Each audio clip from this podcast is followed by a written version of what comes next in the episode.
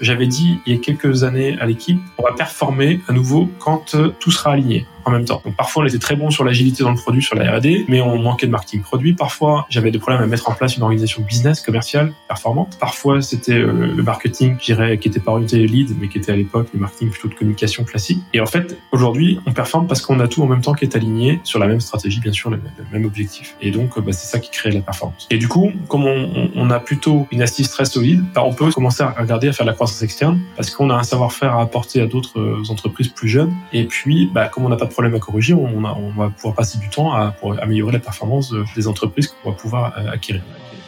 Une boîte est la somme de ses compétences et la moyenne de ses talents. Fais-la progresser et elle s'envole.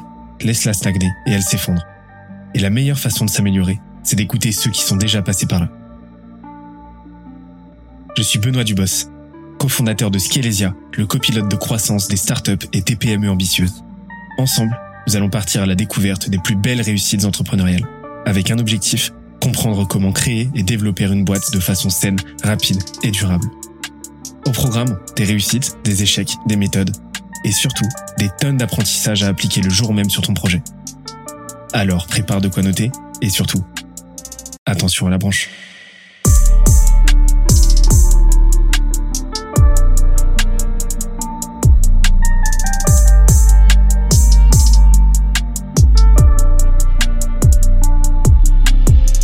Cette semaine, je reçois Jocelyn Denis, CEO de Digitaleo, le SaaS du marketing local et de la communication de proximité. On a parlé des trois pivots qu'il a vécu au cours de ses 18 années à la tête de l'entreprise, de ses premières années aussi intenses que complexes en tant que solo founder, mais aussi de la stratégie marketing et vente derrière leurs quelques 4000 clients. Tout ça avec ses meilleurs conseils et bonnes pratiques en entrepreneuriat, stratégie et finance. D'ailleurs, l'épisode est tellement dense qu'on en a fait un PDF récapitulatif. Pour l'obtenir, on se donne rendez-vous sur scalesia.co, s c a l e z.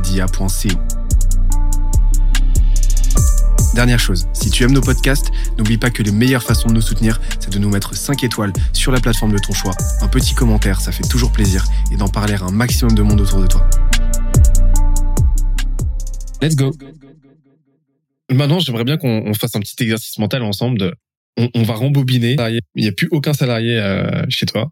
On est, euh, on est il y a 18 ans.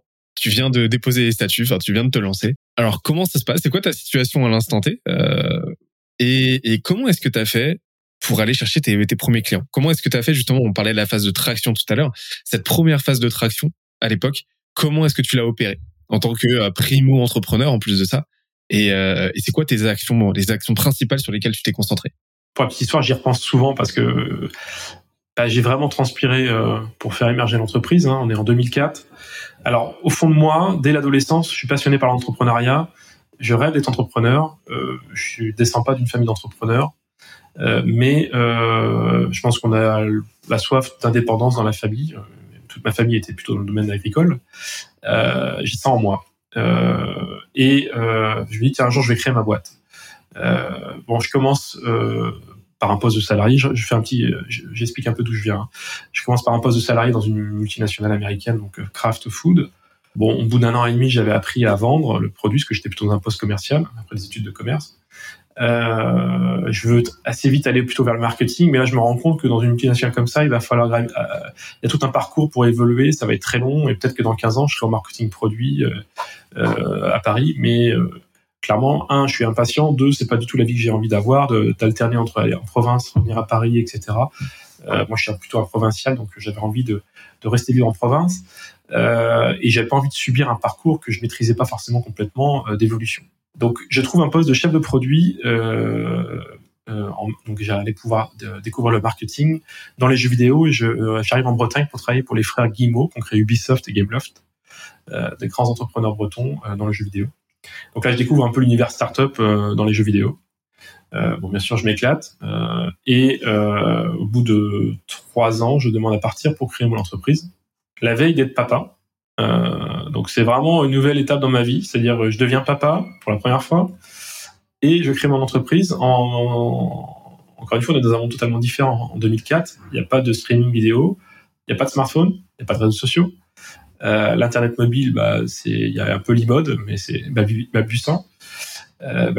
Et donc c'est vraiment euh, voilà. Mais je sens que le le mobile va être l'objet parce que c'est le boom du mobile, pas du smartphone, mais du mobile avec Nokia qui a 50% de part de marché mondial. Je sens que le mobile va être l'objet pour toucher le consommateur en temps réel et que le marketing digital va prendre une ampleur de dingue et que à l'époque, si vous voulez faire de la communication, il faut prendre une agence et vous payer une agence. Donc, c'est accessible qu'aux belles boîtes, belles PME ou grandes entreprises. Et, je me dis, non, c'est les outils qui vont transformer métier de la communication. Je sais pas pourquoi j'ai cette, intuition-là.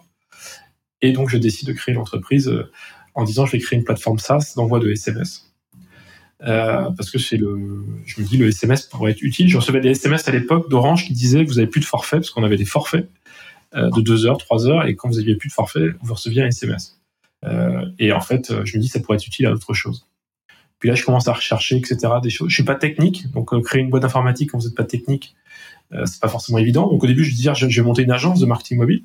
Et puis en fait, un des premiers clients qui veut bien me recevoir, au bout de six mois, hein, parce que je suis dans mon grenier, je fais deux ans, deux ans de grenier hein, tout seul. Au bout de six mois, je suis dans mon grenier, euh, je suis tout seul, euh, je, passe des coups de fil sur des prospects et les deux types de clients qui veulent même recevoir, les premiers, ce sont les discothèques qui disent Ah ouais, on a des fichiers numéro de mobile, on voudrait envoyer des SMS pour dire à nos clients toutes les soirées qu'on a toutes les semaines. Sauf que je me dis, ça va pas être un modèle qui va être très facile pour être pérenne. Donc, euh, et puis les deuxièmes qui m'ont bien voulu recevoir, et c'était un client à Rennes, un prospect à Rennes, qui était une concession automobile, qui me dit, écoutez, moi, ce que j'aimerais, c'est, c'est pas de faire du marketing mobile, mais c'est un logiciel où on puisse prévenir les clients que la voiture est prête, confirmer les rendez-vous, euh, voilà, faire de la relation client par SMS. Et puis, de temps en temps, fera du marketing euh, par SMS. Et là, il me dit, par contre, il faut que ce soit un outil, qu'on soit autonome, qu'on puisse le faire en temps réel. Et là, je dis, tiens. Donc, moi, j'ai euh, à l'époque 15 000 euros. et là, je, comme je savais faire des cahiers des charges fonctionnels, vu que j'étais chef de produit avant, je, je, fais un cahier des charges, une user story, comme on dit aujourd'hui. Euh, et euh, je vais voir une petite société de services informatiques. J'ai écouté, est-ce que vous pouvez me développer ce logiciel? Euh, Bon, voilà, et puis on le fera évoluer au fur et à mesure, donc une V1 une, ou une MVP, comme on dit aujourd'hui, tout ça, et maintenant, c'est devenu... J'ai eu tous les réflexes de l'agilité et, euh, finalement de, tous les termes qu'on utilise aujourd'hui, je les pratiquais euh, par mon instinct, sans avoir lu des, doctrines là-dessus. Euh, et le premier, je lui dis, mais à quel prix je vais vendre ça? Et là, je me dis, bah, moi, c'est simple, tous les mois, j'ai des factures à payer, euh, j'ai pas envie de, de, repartir à zéro tous les mois sur mon chiffre d'affaires, je vais faire un modèle d'abonnement. Donc je suis parti là aussi à l'intuition, sans savoir que Salesforce, qui à l'époque est pas du tout en Europe et pas connu, euh, avait inventé ce modèle aux États-Unis, de, modèle d'informatique euh, hébergé et vendu sous forme d'abonnement. Et je pars sur le même modèle en disant je vais faire sous forme d'abonnement. Comme ça, tous les mois, je, pourrais incrémenter les abonnements et, investir euh, sur du long terme. Et puis, euh, donc les premiers clients, je suis allé les voir. Donc quand j'ai signé mon premier client dans l'automobile, il m'a dit ouais, c'est exactement ça que je veux. Je suis allé voir l'autre en face, son concurrent. J'ai dit écoutez, et si on faisait, si vous, si on, vous auriez une, plateforme d'envoi de, SMS, est-ce que ce serait quand même super pratique, etc. Il me dit ah ouais, ce serait super. Il signe, donc je prends des abonnements comme ça. Donc là, je décide d'investir 10 euh, 000 euros sur mes 15 000 euros en développement de la première MVP. Et puis, euh, donc je les équipe.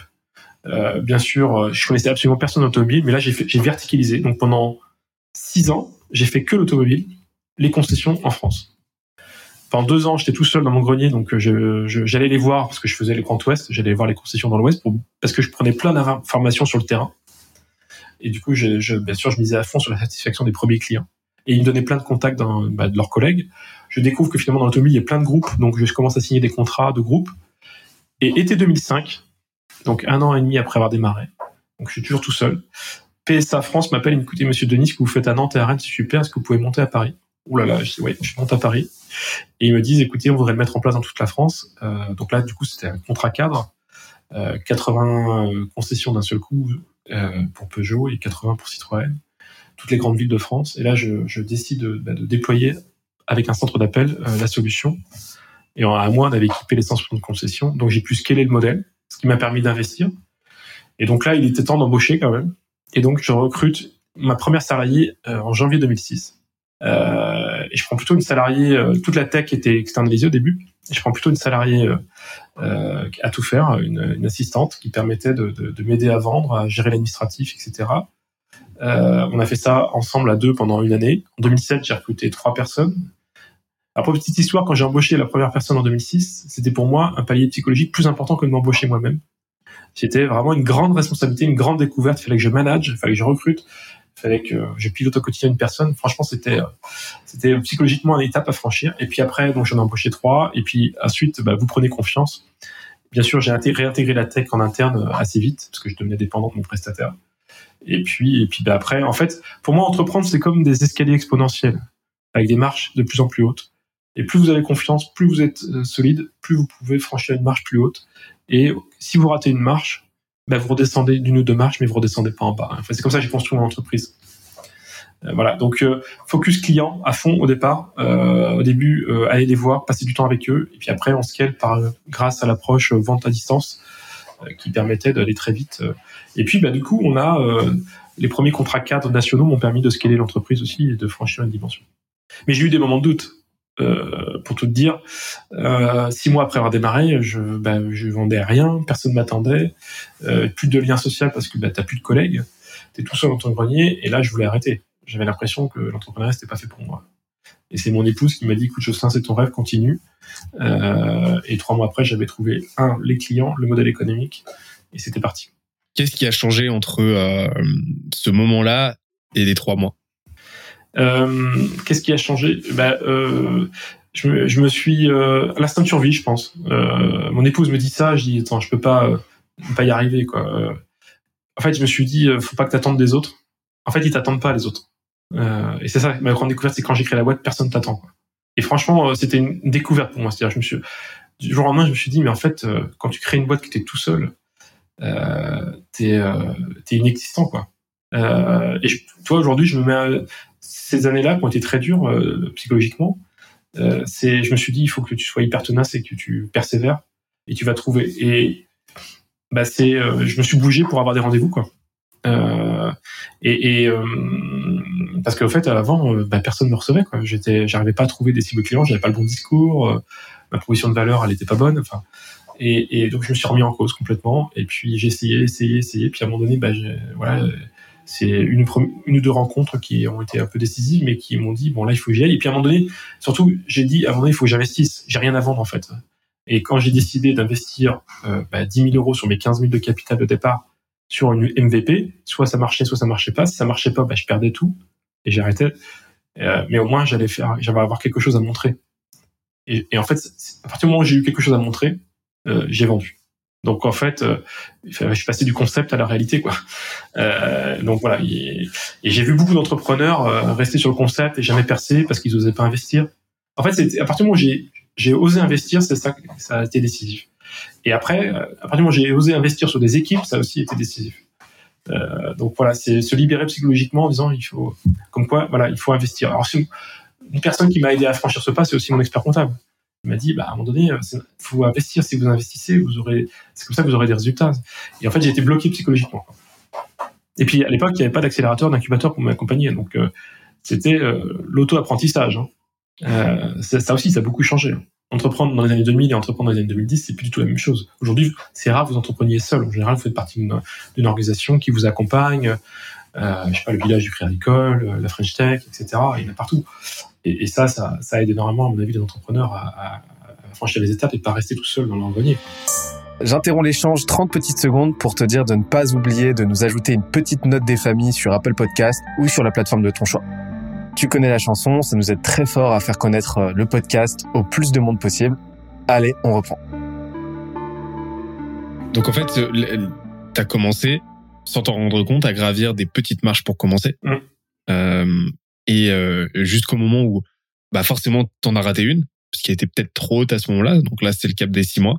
Euh, donc t'es redescendu de quelques marches forcément parce que le déséquilibre etc mais euh, voilà t'avais quand même déjà atteint un niveau qui t'a permis de continuer. Et euh, juste t'as pas lâché en fait. Et en fait ton MVP euh, c'était pas c'était pas la lecture euh, la lecture erronée qu'on en a aujourd'hui. Où tu sais le MVP c'est quoi? C'est tu fais un produit la plupart du temps euh, crado, qui est pas utilisable, qui est tout bugué de partout, mais qui a une coquille vide, mais une jolie coquille vide en fait, et euh, que tu vas essayer de vendre, mais qui va générer une, insatisfaction totale chez le client, etc. Toi, tu as fait un MVP, mais un MVP qui faisait quelque chose, voilà, qui avait une fonctionnalité, mais qui la faisait très bien, qui était fonctionnel et qui était compréhensible par ton par tes prospects. Alors, en fait, c'est simple, c'était euh, de pouvoir envoyer un SMS il fallait que le cahier de charge soit plus rapide que de faire un appel téléphonique. Donc, il fallait que les messages soient prédéfinis. personnalisé au nom du client et de l'entreprise, et en, trois clics, le message soit rendu sur le téléphone portable, et que du coup le client, le consommateur qui recevait le, téléphone, par exemple le client d'une concession automobile, dise waouh, ils m'ont prévenu que ma voiture est prête, c'est génial, je vais aller la chercher plus tôt. Et en fait, je répondais, répondais à des besoins très opérationnels du quotidien des personnes en concession automobile. C'était euh, bah, euh, avoir moins de monde à 17 heures parce que sinon c'est la queue et c'est du stress. C'est libérer de la place sur les parkings parce que bah, ils ont des problématiques de foncier et donc euh, plus les gens viennent chercher leur voiture tôt, mieux c'est. Euh, c'était euh, rassurer les clients et c'était moderne en termes d'image parce que envoyer un SMS en 2004 pour une entreprise, c'était bah, quasiment personne ne le faisait. À part les opérateurs. Et donc, finalement, je me suis basé sur des besoins très opérationnels du quotidien qui finalement permettait de démontrer une grande valeur ajoutée à des utilisateurs qui sont pas du tout experts en informatique. Et voilà, et c'est ça qui m'a permis de décoller. Et après, surtout, j'ai verticalisé, c'est-à-dire que j'ai dit, bah si j'ai 10 concessions automobiles qui ont le même besoin, mais attends, mais ça veut dire que toutes les concessions automobiles en France ont le même besoin. Et donc là, j'ai dit, je cherche même pas à faire d'autres secteurs d'activité, je fais que ça. J'avais pas prévu de créer une boîte dans l'automobile. Euh, je connaissais absolument personne dans l'automobile. Mais je me suis spécialisé au fur et à mesure. Mon discours, bah, du coup, il était hyper rodé, donc j'ai scalé le modèle comme ça.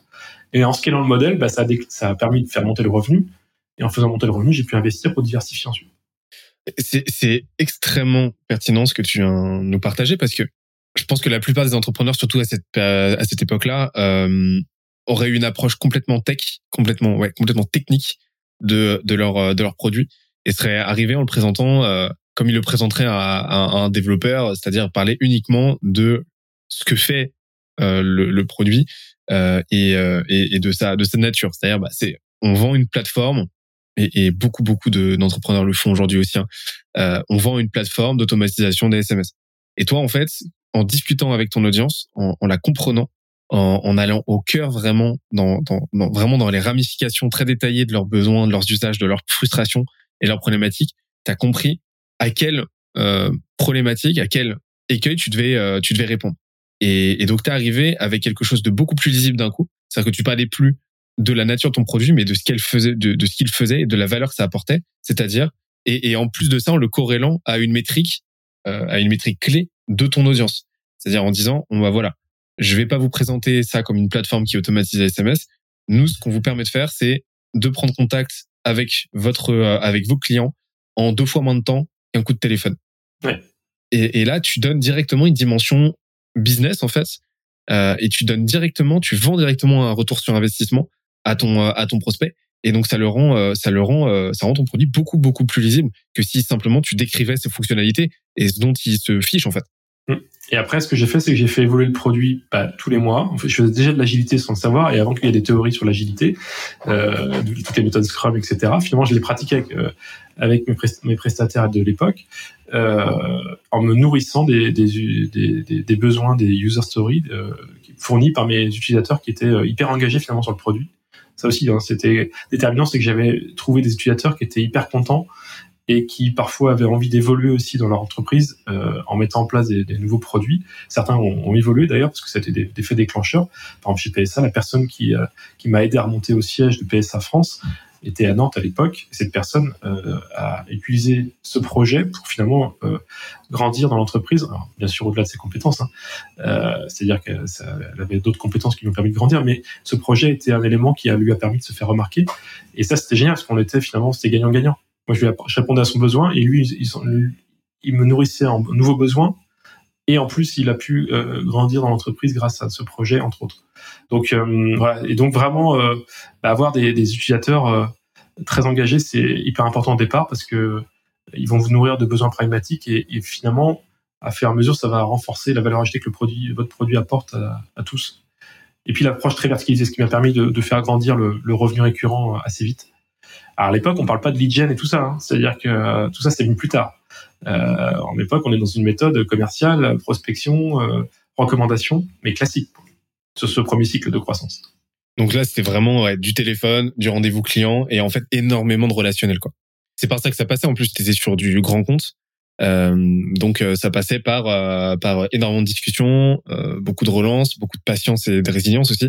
Et en fait, j'aime bien l'idée que tu sois concentré déjà sur une verticale, donc euh, sur l'automobile, mais que tu sois concentré aussi sur euh, une zone de chalandise que tu maîtrisais à l'instant T, déjà géographiquement, euh, spatialement, parce que tu pouvais t'y déplacer, mais en plus de ça, parce que tu te disais, je pense que instinctivement, tu disais, voilà, euh, c'est un terrain que je connais, le donc la Bretagne, je vais je vais pas en sortir.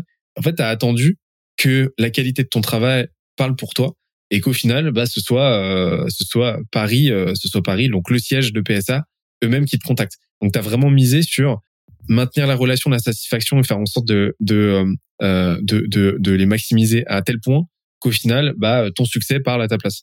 Et en fait, euh, ce qui est assez dingue, c'est que l'époque, quand PSA m'appelle l'été 2005 pour dire, euh, écoutez, Monsieur Denis, euh, euh, on aimerait mettre en place votre produit dans toute la France. Ils savent que je suis tout petit. Euh, ils me disent, mais comment vous allez faire pour le mettre en place dans toute la France? Écoutez, je reviens dans 15 jours avec une solution. et je suis encore tout seul dans mon grenier. Hein. Ça, je l'aurais pas dit, mais c'est le cas. Et je leur dis, euh, je reviens avec la solution. Je dis, ben là, je vais faire avec un centre d'appel externe, mais un petit centre d'appel qui fait de la qualité locale. Euh, et on va scaler le modèle comme ça. Et on, je vous voyais surtout pas faire le tour de toute la France avec euh, ma voiture et ma sacoche. Ça aurait été bien trop cher et bien trop long. Et du coup, on a été très vite et je les ai bluffés. Et du coup, après, j'avais un super euh, use case à raconter à d'autres pour dire on peut euh, déployer à distance euh, l'outil. Et, en fait, comme c'était des besoins très pragmatiques, local, ils en avaient vraiment envie. Enfin, il me fallait me remettre en cause à chaque fois en fait pour arriver à m'adapter à ces évolutions de la demande cliente. Et mon ambition, par contre, dès le départ, elle était de créer une boîte nationale, voire internationale, et de euh, c'était pas de faire une boîte dans l'automobile et, et c'était pas de faire une boîte pour la Bretagne. Euh, donc j'avais cette ambition, mais je, euh, il fallait commencer par, des, par, le terrain. J'aime beaucoup le pragmatisme de faire levier de, de tout ce que euh, euh, de, tout ce qui se passe en fait, de tout ce que tu avais. Donc euh, une expérience avec un client, tu le réutilisais derrière, tu le réutilisais derrière. Un use case, bah, tu, tu le réutilisais pour renforcer ton discours commercial et ainsi de suite, et en fait te nourrir de tout, d'absolument tout ce qui se passait. Et, et, et, et en fait, ça, tu l'as débloqué, notamment en te concentrant instinctivement à l'époque sur une niche et faire une seule chose, mais le faire extrêmement bien pour une audience précise avec un discours précis. Et ça t'a permis un tel focus que tu t'es très vite spécialisé et, euh, et, le scale a été le scale euh, donc vertical a été euh, extrêmement rapide et souvent sont beaucoup plus rapides que des scales horizontaux où tu vas chercher à, à go to market sur plein de segments différents, plein d'industries que tu maîtrises pas, que tu connais pas et qui et où à chaque fois tu repars de zéro en fait parce que l'industrie a jamais entendu parler de toi et euh, était limité en temps et en ressources quoi. Ouais. Bah, euh, voilà, un de mes enseignements de, mon expérience euh, euh, de ces 18 ans d'entrepreneuriat, c'est que plus on défocus sur une cible sur un go-to-market précis, etc., plus on est efficace et plus en général on, génère de la croissance. Et plus c'est facile à manager au niveau des équipes parce que les gens sont alignés, ils savent pourquoi ils sont là. Ils sont pas en train de débattre euh, de euh, ah ben non on devrait faire ci, on devrait faire ça. Euh, les gens sont beaucoup plus focus exécution parce que globalement les choix ont été faits. Et en fait vraiment j'invite les entrepreneurs à être très focus sur leur cible, des choix bien marqués. Bien sûr on peut faire les choix en équipe, mais une fois qu'ils sont faits on revient pas dessus. Et ça permet d'exécuter beaucoup plus vite et de façon beaucoup plus efficace. Clairement, ça, je, l'ai vécu euh, dans les différents cycles. On a eu un cycle où on était moins focus, euh, on essayait de trouver des nouveaux marchés, etc.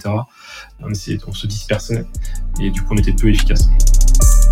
J'espère que l'épisode t'a plu autant que ça nous a plu de l'enregistrer et le produire. Si c'est le cas, oublie pas de nous laisser une petite note et euh, de le faire tourner autour de toi. Ça nous aide énormément à faire connaître le podcast, à nous faire connaître et à prêcher la bonne parole d'une croissance saine, durable et rapide. En attendant le prochain épisode, on se donne rendez-vous sur scalezia.co, s c a l e z i où tu découvriras des cours, des vidéos et des lives en libre accès pour t'aider à faire décoller ta boîte comme jamais. C'est notre promesse, c'est ça qu'on aime faire et on va continuer de le faire. On se dit à très vite. Bye bye.